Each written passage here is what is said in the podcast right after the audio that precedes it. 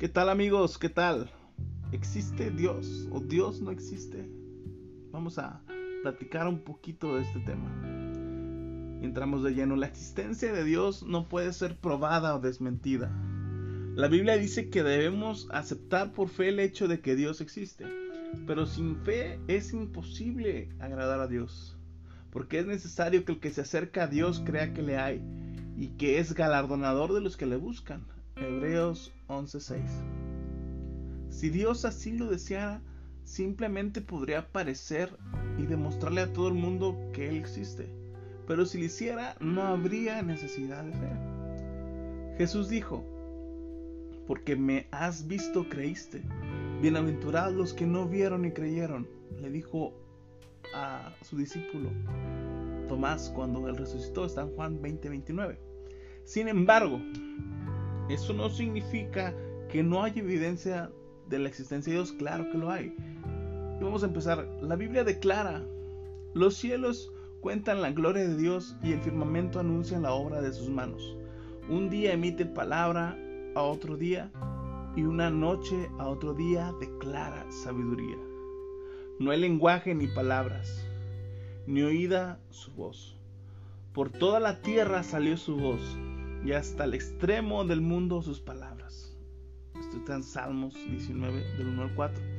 Al mirar las estrellas, al entender la inmensidad del universo, al observar las maravillas de la naturaleza, al ver la bella puesta del sol, vemos que ellas apuntan a un Dios creador. Si esto no fuera suficiente, también hay evidencia de Dios en nuestros propios corazones. Eclesiastes 3:11 nos dice, y ha puesto eternidad en el corazón de los hombres. Hay algo en lo profundo de nuestro ser que reconoce que hay algo más allá de esta vida y alguien más allá de este mundo.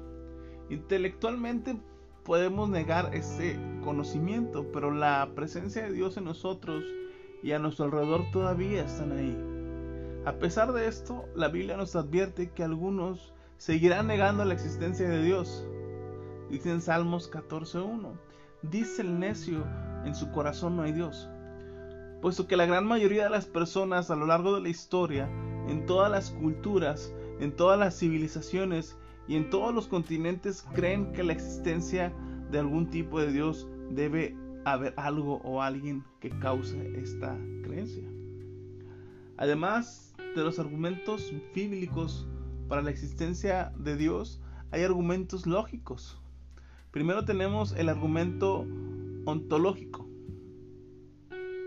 La forma más popular de este argumento usa básicamente el concepto de Dios para probar su existencia.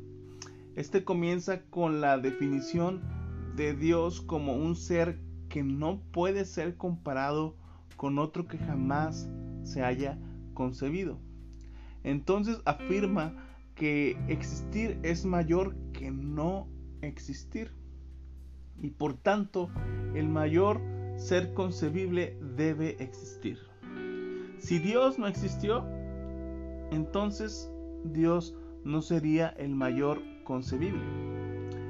Pero eso iría a no contradecir la definición misma de Dios. El segundo argumento teológico, el argumento teológico dice que ya el universo despliega tan maravilloso diseño y debe de haber habido un diseñador divino. Por ejemplo, si la Tierra estuviera con pocos cientos de millas más cerca o más lejos del Sol, no sería capaz de mantener mucha vida como lo hace en la actualidad. Si los elementos en nuestra atmósfera fueran diferentes a un pequeño porcentaje, cada cosa viva sobre la Tierra moriría.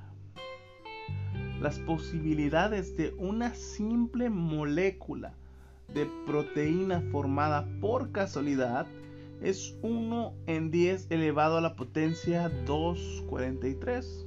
Es decir, 10 seguido de 243 ceros. Wow. Una simple célula consta de millones de moléculas de proteína.